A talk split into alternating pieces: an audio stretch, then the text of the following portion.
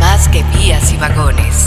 El transporte que el país necesitaba o solo un capricho presidencial más. Se construirá el tren Maya para comunicar a turistas y a pasajeros. Tren Maya, la promesa del sureste.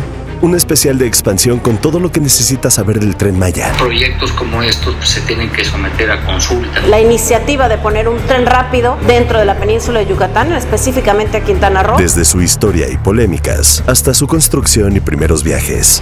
Tren Maya, la promesa del sureste. Próximamente en Spotify y Apple Podcast.